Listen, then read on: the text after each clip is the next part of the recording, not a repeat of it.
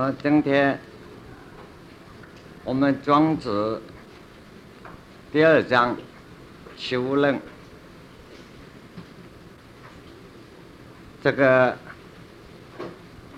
我们的观念念着重复一道，庄子的内七篇是一个系统，这个逍遥游。是讲这个如何解脱，解脱而达到道的正解，如何解脱生理啊物理的这个困惑，而进入道的正解。那么道的正解，他提出一个最后结论：无何有之相。相相同于后代禅宗所讲的了不可得根道，就是齐物论。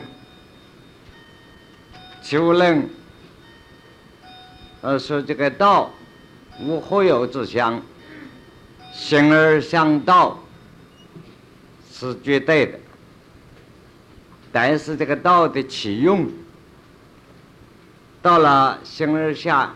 万有之用，一切是不齐，万物不齐。那么在不齐的万物里头，它的作用现象如何？由不齐里头认识了这个齐，齐就是平等、不相对的绝对的这个道体。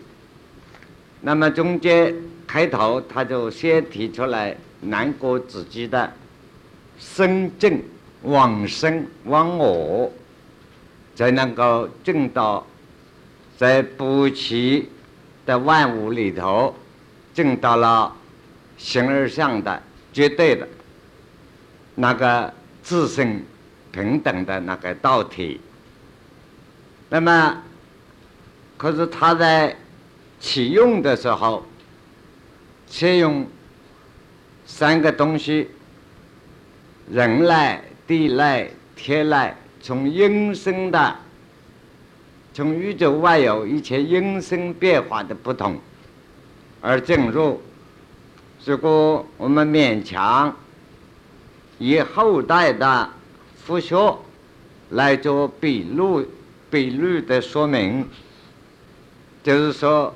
由观音法门闻声而入道，那么由闻声听到音声而误入形而上的不齐里头的平等自在的这个形而上的道。上次提到重要一句话，它是外外有的不同。吹万不同，像宇宙的各种声音，万种声音的不同。那么，谁做主呢？无主宰，也非自然。所以他提到最重要的一句话：“贤即自取，怒在即随。”这是我们本书啊，十一页的后后后页。就是左边看来是十二页，呃，十一页的后页没有页码，啊。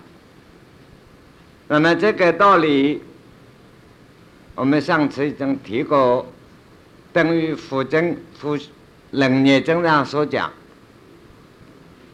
这个自性清净本然，诸偏法在，一切众生。之所以分各种的不起的作用啊，顺念发现，就是楞严经所讲，随众生生应所知量，顺念发现来。那么在庄子的这个时候，佛学没有进入中国，庄子的说法，同楞严经所讲的一样，先机自取。怒在即随，中间鼓动这个生命作用，一个无主宰、非自然的。跟到下面，他就讲道体其用的智慧的差别，说到人的这个心理的作用，这个心理作用。上次提到最后，正视之心啊，莫是抚养业。讲到这里，这个他说人快要死，这个死并不是一定年龄大了，或者灰心到极点，人的心死完了，哀莫大于心死，再没有一点阳气，重要。这里所谓讲吹万不同，与应声入道，中间已经说明了气跟神两个作用。这就是中国文化里头传统道家的说两个东西：神与气。所谓这个神啊，现在我们活到了用就是心。这个心理的作用，精神现象就是心理作用。气就是后世所讲这个生命体能上这个拍，气拍。那么在庄子里头不提到神，在春秋战国的道家的书多半不用神这个字，是用魂灵魂的魂这个字。气是拍。魂拍两个字，心理作用、精神是魂。现在他从这个心理这个魂，就是我们现在活到这个神的作用跟心理关系而说明。那么我们再看他的原文啊，喜怒哀乐。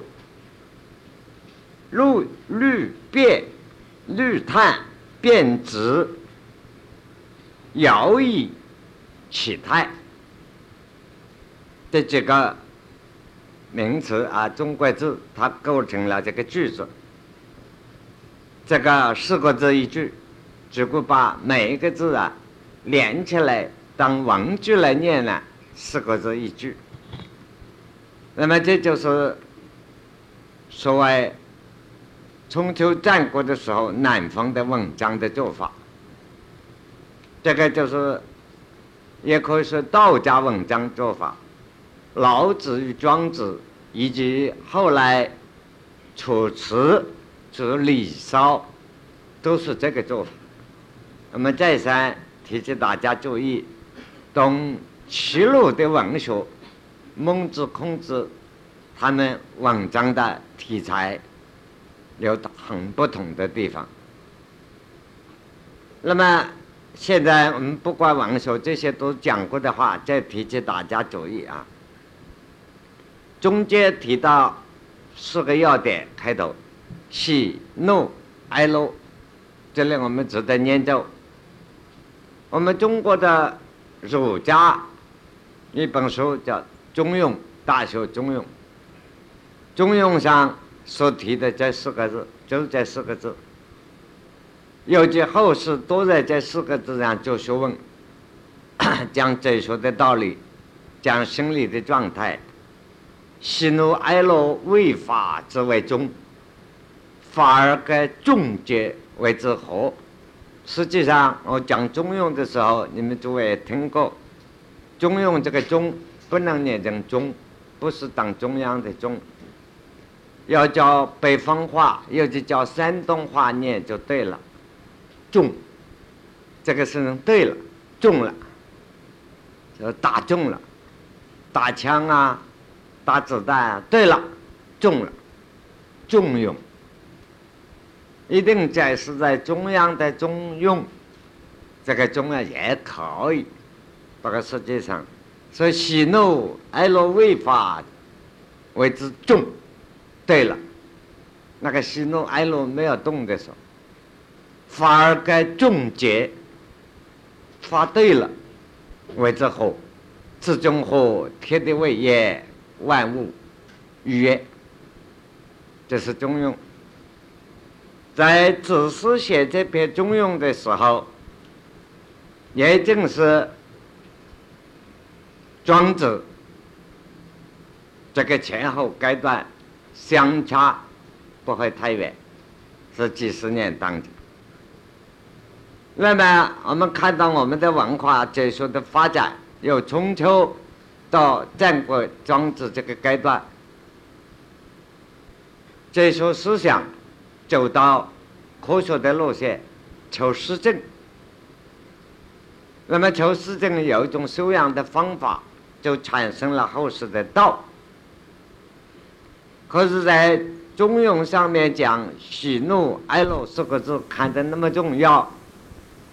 后世人的解释，喜怒哀乐代表了心态，换作现在新名词啊，是心理的思想形态，也可以讲意识形态，这些都是名词的不同。实际上，我们这个里头有问题的，好像。千古以来解释中庸，这个是有点错误。喜怒哀乐不是心态、情态、人的情绪上说法的。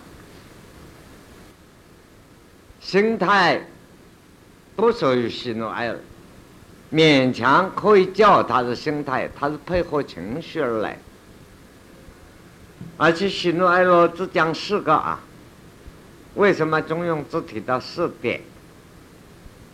在礼记上是七成，七成六欲，六欲是后中国后世加的，礼记只有七成，七成就是喜怒哀乐乐爱恶讨厌的恶可恶的恶欲，这个叫七成。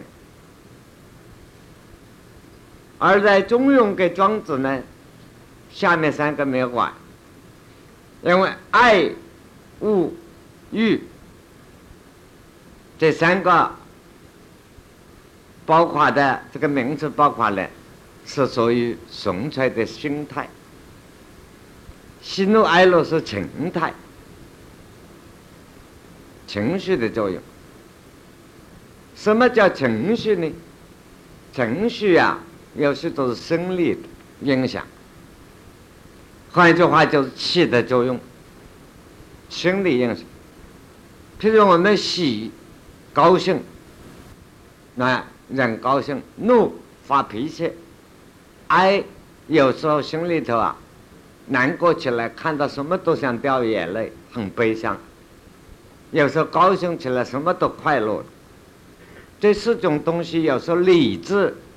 我们认为不需要轻易发脾气，啊，也不是要不需要傻乎乎的就笑，但是那个身上的情绪的变化带到生理的关系，气的作用，你理性禁止他不了，他自然就发，啊，勉强的禁止啊，反而变成了一种病态。所以喜怒哀乐在中庸上。也就，如果把它完全做成生态来讲，我们对中庸的了解方向就错误。他从庄子这里恰恰相合。庄子这里喜怒哀乐是讲情态，是这四个典型。这四个典型我们每天平常经常会碰到。那么下面讲生态了。虑思虑思想啊，叹，因为思想引起的感慨，有感叹发出声音来，所以由叹虑而导叹，由心理的变化而导知，这就是佛学所讲的知觉，抓得很准。因此产生了外面生活的人身体的形态，摇以起态。什么叫摇呢？就是放任。我们现在讲浪漫的，就就开放、随便。意就是懒惰。起态就变成啊生活各种形态，发起了各种形态。啊，现在我们等于在做国文的展示，一个字一个字简单的讲，这也不是完全像国文课，完全像做一个每个字的读音啊，姓故的逆理就很麻烦了。现在我们注意啊，接到上一次的一段，正是自身啊，莫是佛养业。上面两句上次讲完了，这是一段，现在又开始，他人每一个情绪。种心态的变化，喜怒哀乐，绿炭变紫，摇移起态，描写这个人的姿态。我们看了这三四十二个字，如果一个很好的艺术家、画家，就可画了几十幅画面，形态不同，有内在表达到。有心态、情绪的变化，表达到外面的这个形态，脸上的喜怒哀乐，身体的四肢的动作，各个不同。那么，下面他讲出一个原理：这种有心理的变化，变成了生理、身体活动的生活的状况。中间有个东西，他书上面讲，庄子没有讲，你不要给他瞒过去了啊。他这六个字：要出虚，真情重。这六个字做了，这了，这就是庄子的文章。所以有时候啊，看他文章啊，你看他全篇这个，求让我们把它随便念过去的话，抓不住要点。所以古人批评他，这个这个汪洋啊，这个堂皇啊，就是这个道理。他的文章的气势啊，是宁平泻水，是黄河之水贴上来，滚滚而来，你停不住，抓不住他的钟声。实际上，他逻辑非常严谨。现在我们为了青年同学读这个古文的道理，所以多啰嗦一点，告诉大家：正是子孙莫是佛养的一段，下面跟到一段，他又起个高潮，描写心心态与生活状态，他说出一个原理：要出虚，真情中两个相反的作用。这个要确虚呢？在庄子的文字里头，我们后世读法可以分两点，一个可以读成“要”出书，应要的“要”；一个也可以读成“乐”出书，快乐的“乐”。本来这个字啊，有好几个读法，啊，快乐也乐字也是它，应要的“要”也是它，啊，所谓借用。啊，假借的字，现在好像叫做什么破音字啊？我搞不清楚了啊。这个我们先解释啊，要出虚，这是个物理的状态。可是这个要确虚啊，跟到上面吹完来的，它上面描写都是音声啊，大风起来碰到这个物理的现象，这里一个洞，那里一个挖。就发出了无数各种声音，下面一种激烈的描写了。这个音乐的声音发出来，需要这个乐器呀、乐器呀，虚的、空的。又见我们吹吹箫、吹笛子、弹琴，就要的时候，心理上啊都要很空灵，没有杂念，很清晰的。那个音乐的声音啊，发出来特别美，可以那么讲，要出去，这是一个观念。所以很多历代解释庄子的有这种说法，大部分站在这一面说法。道家的解释法，不都要乐出去快乐？一个人心里高兴的时候啊，气散了啊，高兴到极点，等悲哀悲哀到极点，都可以使人死亡。因为太高兴了，气就散了，虚了。这乐出虚，也是一种念。这两种理由都成立。那么它的重点，不管是念成要出虚，或者是落出去，将人的心理动生命的作用，啊，向外发展，厉害了，又就是高兴，尽量的高兴啊，越空虚，气越虚，心正也越虚。如果向内收缩呢，闷在里头。真情中啊，生物盖的，你看一场大雨过后，山里头或者是阴暗阴湿的地方，那些香菇啊、细种啊，最容易生长。譬如我们大家喜欢吃白木耳，培养白木耳的地方，要闷的又热又潮湿啊，又有水，很一天到晚都是潮湿。闷到不大透风的白木耳很容易长成，种香菇的地方也是这样。道理就是真沉重。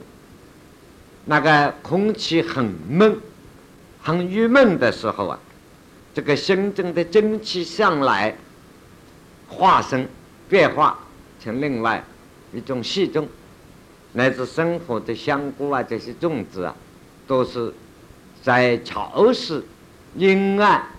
温度这个很强的地方，在生长了、繁殖了这个生命的系统。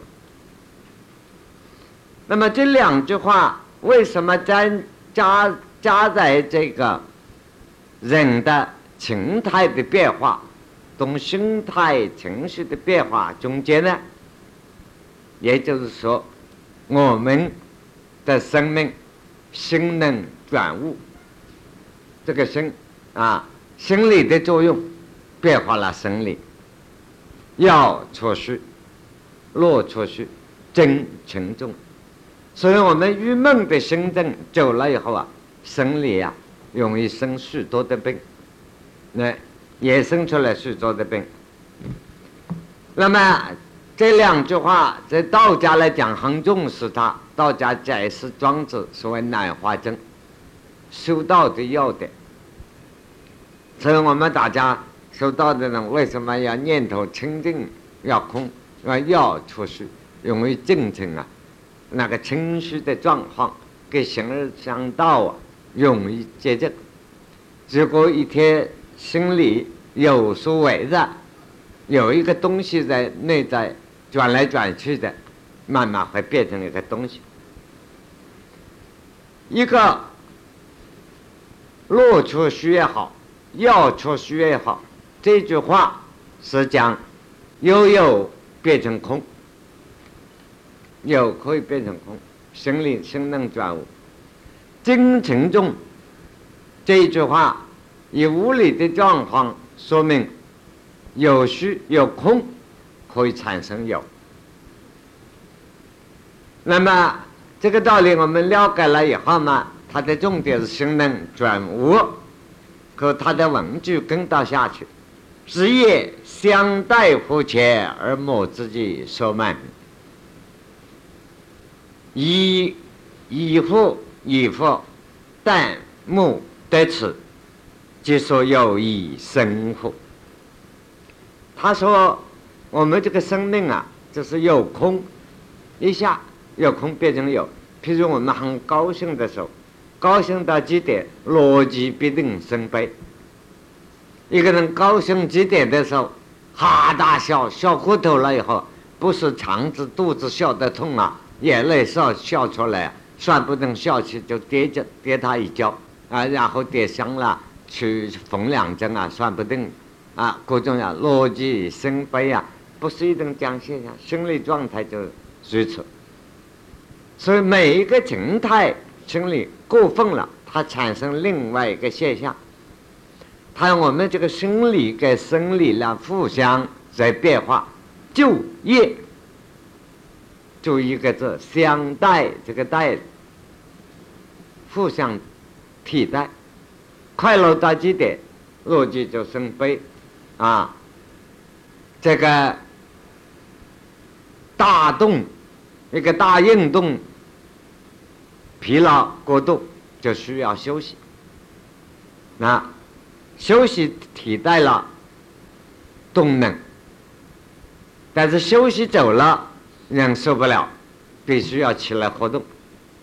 一切的心态状况、等生理状况、昼夜彼此互相在替代，这个代字等彼此互相在交流。就在我们生命的前面有一个东西在交流。而莫自己说明，可是我们人很可怜，自己找不出来。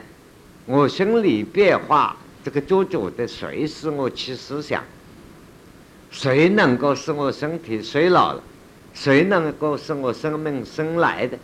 莫自己说明，开始萌芽怎么来的？这一点永远找不到。心理与生理的状况。就业日夜相待互前，互相在交流，而莫自己说明，我永远找不出它的来根是哪里来。这就是人现有的生命，一副一副，他算了吧，算了吧，人找不出来嘛，真可怜。形容啊，这个找不出来，自己智慧找不出，算了吧。但莫得自己所有一生活。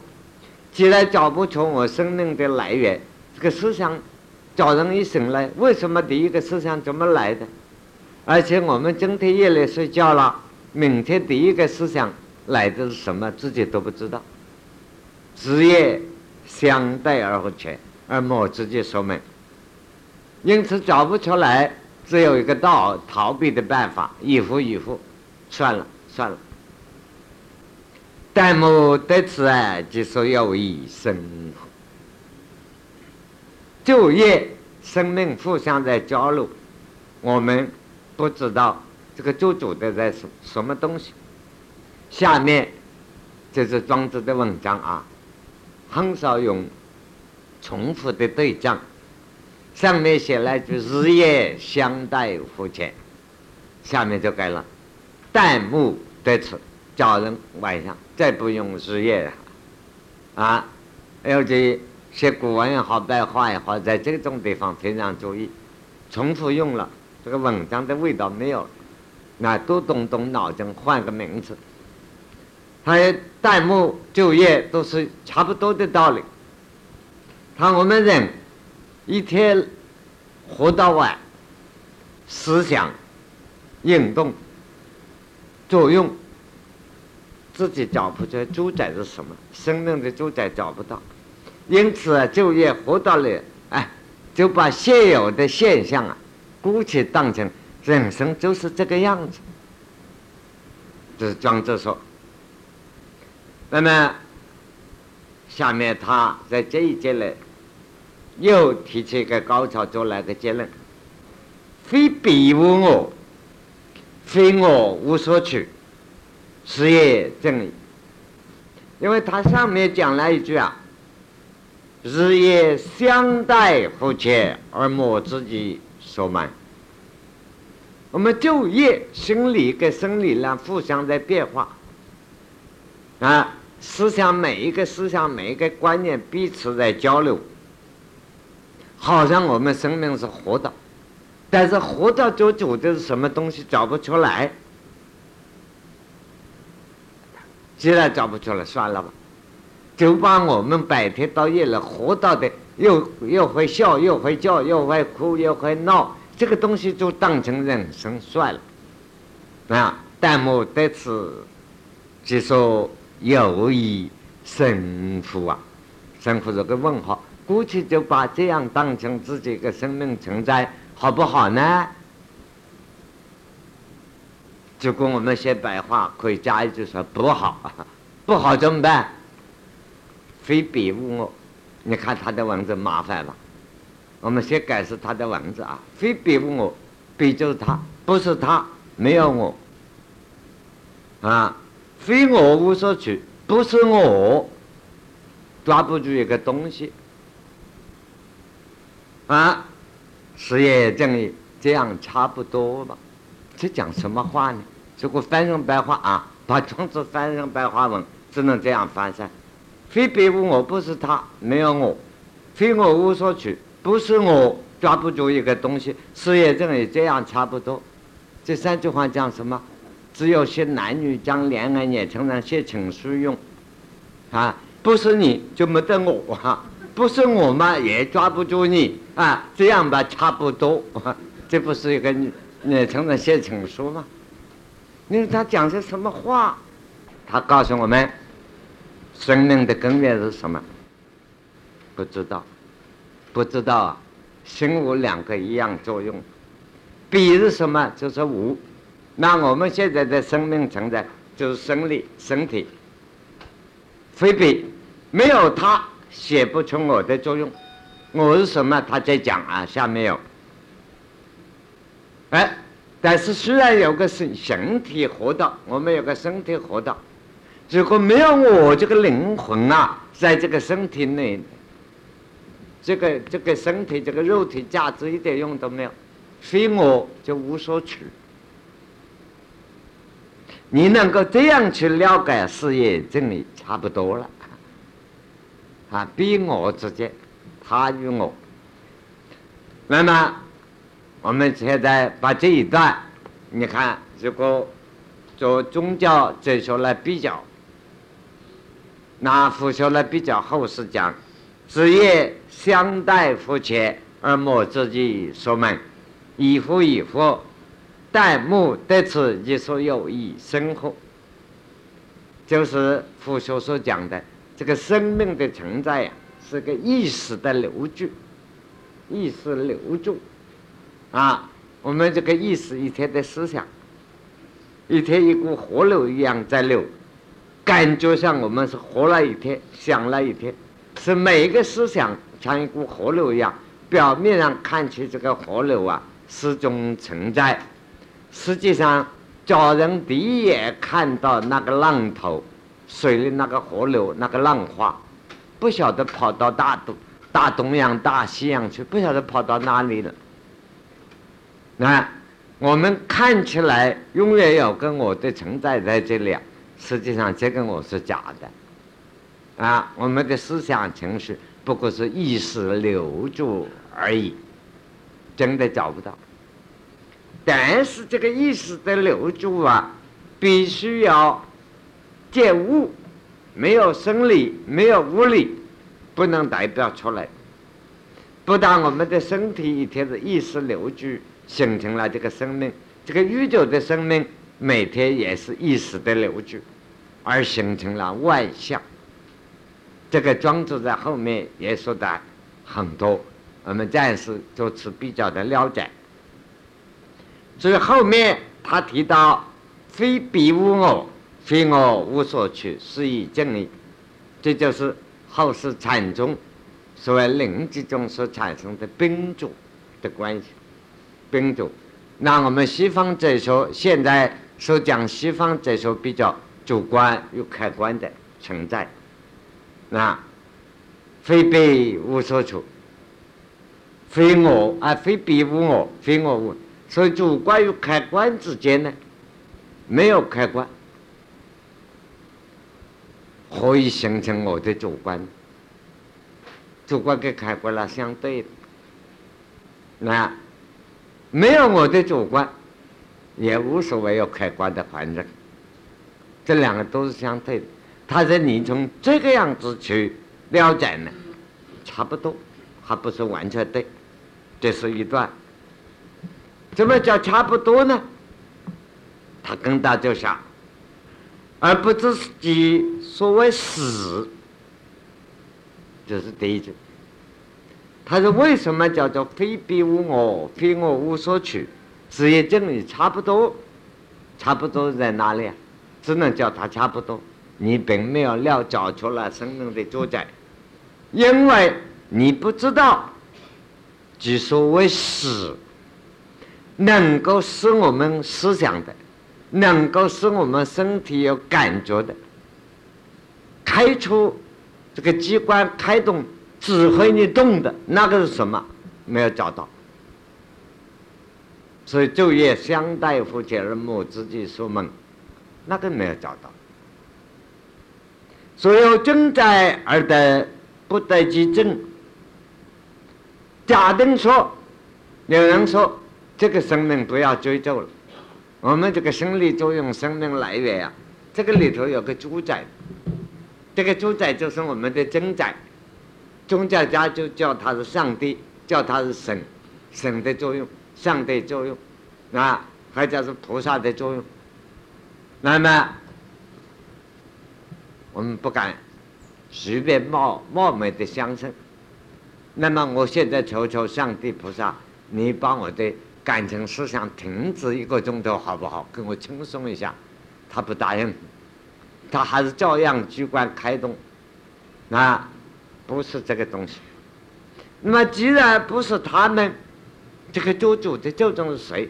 是我自己？我是个什么东西？所以说，而不知其所谓是，开始指示我的来，这个什么？就是生命。当我们父母没有生我以前，要我来投胎的那个是什么东西？还是没有东西？所有真在而不得其正。你说有一个做主宰的，主宰的在哪里？我们找找看，而不得其正。真是找不出一点影子，找不出一个真的我来，真的代表我，啊，这找不出一个真正的我在什么地方？那一般人怎么办呢？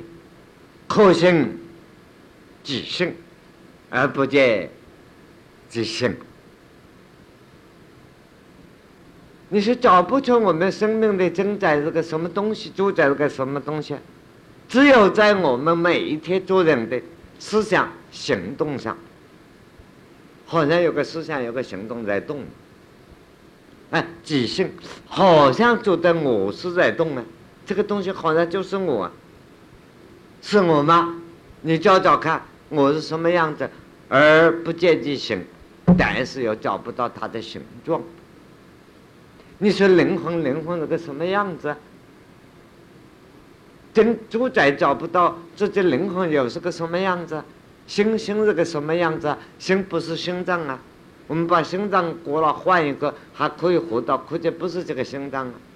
你的脑又不是一个脑，现在的科学讲的脑把它换一换，稍稍的动一下手术，还是可以回思想，可见又不是脑啊！这个这个做在而不见就行。有情而无情，这个人的生命真奇怪。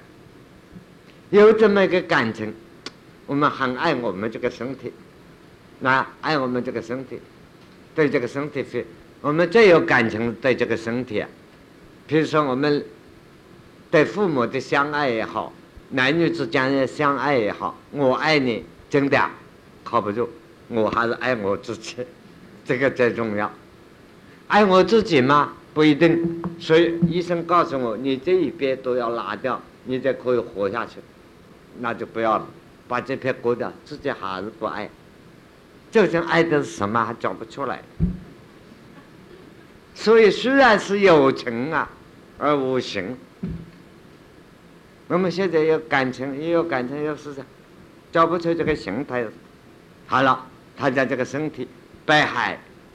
很多的骨头都落来，骸骨啊，九窍，人身上有九个洞，啊，头部有七个洞，两个鼻孔，啊，两个眼睛，两个耳朵，一个嘴巴，七个，下面两个，百海九窍，这个洞，六脏，这个肚子里头啊，有五脏六腑，大肠、小肠、心肝脾肺肾，该而成液。把这些东西都拢来，合起来一个机器叫做人，活到在这里，存在在这里。哎，他这样一个机器斗龙来的啊！我们注意啊，你看庄子给后代来的佛学说的一样，佛说佛家说佛经上说，人体三十六样大的三十六样东西都弄来，头发啦、指甲啦、骨头啦、牙齿啦、眼睛啊，都弄来这么一个人。这个斗龙来叫做存在这个人，我谁与为亲呢？就是刚才我说过，哪一样是我最亲爱的？你说眼睛是我最亲爱的，你说那好，把你耳朵割掉好了啦，你不亲爱的，呃，你决定不干啊？然后是指头，现在我们用不着它，比如我们现在坐在椅子上，呃，就乱想听课啊。这个时候我的重要最可爱是嘴巴，没有嘴巴讲不出来了啊。但是你叫我现在把耳朵拿掉，我也不干。啊，你叫我两个脚坐在这里没有用，可以拿掉也不干。就证我那样是我真最亲的。就该月之乎，即有事业。或者说，你这个生命存在一根头发、一个指甲，全体我都很高兴。他月之乎，这个说是都月啊。就树身旁那个高兴那个月是一样，我对于每一样的身体经过是都很喜欢，只有事业，或者说我特别爱我的眼睛，或者特别爱我的嘴巴。看我们自己想想，只是像这样，该为该有为臣妾。那你仔细想想看，把我们身体研究完了，可是身体啊，全部的身体，现有活到存在。实际上啊，我们仔细研究下来，都不爱它，没有一样我们喜欢，但是样样都喜欢，因为它是属于我的。现在这个身体是属于我的生命，等于一个当皇帝的。这些下面都是万民群子，或者说都是我的太太，都是我的孩子，他都属于我的。换句话，这个身体现在生命存在，是我暂时之所属。啊，这个等于法律上的产权，这个房子是属于我的，属于我的。啊。我们买了一个房子，财产这个房子是这个产权属于我的，但是它毕竟非我之所有，它并不是我真有，你永远带不走，你死了它不属于你的，所以啊，他说这个身体存生命的存在，就是该有为成全乎，或者说。臣妾不足以相治乎？这个形容的很妙啊！政治的原理，这句话就是政治呢。如果一个古代帝王的政治、民主政治也是一样，一个外人、外命之上的人领导天下，下面的都是我的臣子，这都是我的臣妾，都是我的子民。说我的子民在理论上个个都是很可爱，但是啊，我的子民臣妾不足以相知乎？每一个他都不服气的，他都不有爱的，啊！所以当我们啊用到手的时候，那个脚就很讨厌他，啊，手要去拿东西，脚走不动，啊，脚很讨厌手的，啊。当我们犯了罪的时候啊，脑筋去犯了罪呀，给人拉起来打屁股的时候啊，啊，这个头脑就很讨厌屁股了，屁股就很讨厌头脑。犯罪是你呀，你怎么还得我挨打呢？所以这个臣妾之间不足以相治，他彼此都不和爱。所以我们这个身体啊，就是说明这个生命啊，经常不平衡，啊，今今天头痛。明天有牙齿痛，刚刚把头痛治好了，肚子又拉肚子了啊，那把他拉肚子弄好了，他又便秘了，啊，他互相为臣妾啊，互相不相统治，不相称，即地相为真臣乎？还是说，他们这个内部，这个身体的内部，互相做主、民主的。哎，今天你当主席，我听你的；明天我当主席。当我们要看看书的时候，眼睛在当主席，其他都不要管事。哎，当我当我们要谈成的时候啊，这个指头在当主席，其他不能管事。在地相为君臣为宾主，说了半天，这一段，我们看了庄子，再看看腐朽的冷年针，说了冷年针的上半部一样，就是找了半天，你的心在哪里，灵魂在哪里，身体上面都不是，只有真君成业，啊，你找找你的身体看。这个里面是不是有真正一个真正做主的那个东西存在？那有没有呢？这是一个问号。是求得继承，又不得无以生乎之争。你找找看。说庄子啊，从禅宗样去去是话头，他讲到某一个地方，给个问题你。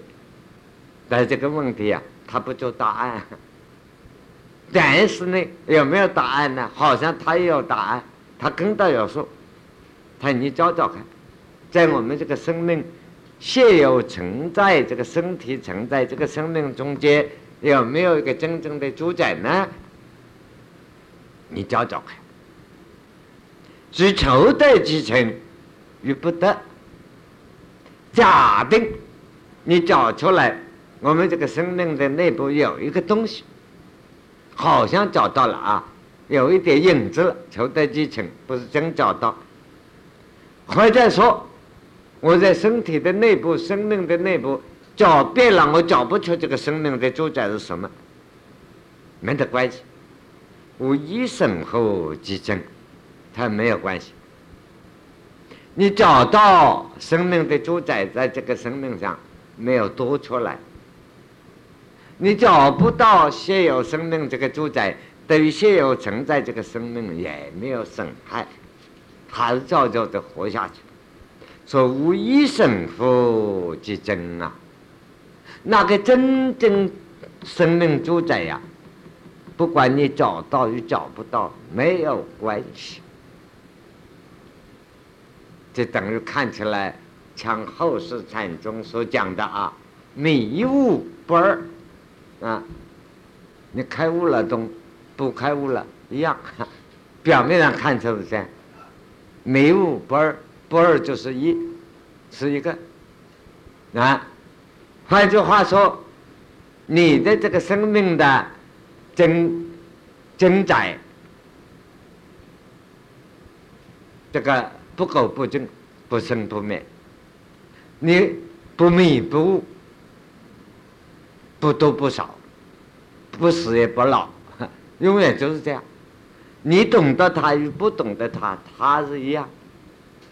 那为什么你要求要求要懂得他？这个理由在什么地方？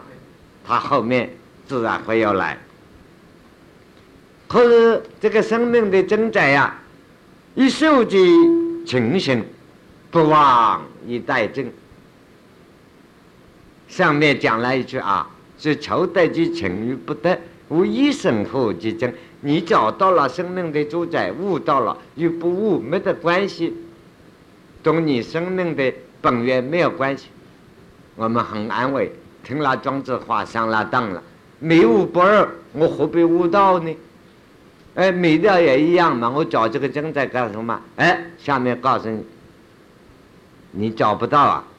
一受即情形，我们那个人啊。一有了父母给我们一个身体，一入胎以后受精以后变成这个形体，生出来以后有了这个生命，你以为你自己活到啊？这个生命活到，庄子一句话，不过不能听他的啊，听他我们很灰心。不忘一代正，啊，你活到的时候啊，你生出来第一天，第一天，你觉得自己是活到了，看起来像活到，不忘没有死哦，实际上在活到干什么？在等死。不忘在待着，你一百岁以后死，不过等了一百年死。啊，你八十岁死嘛？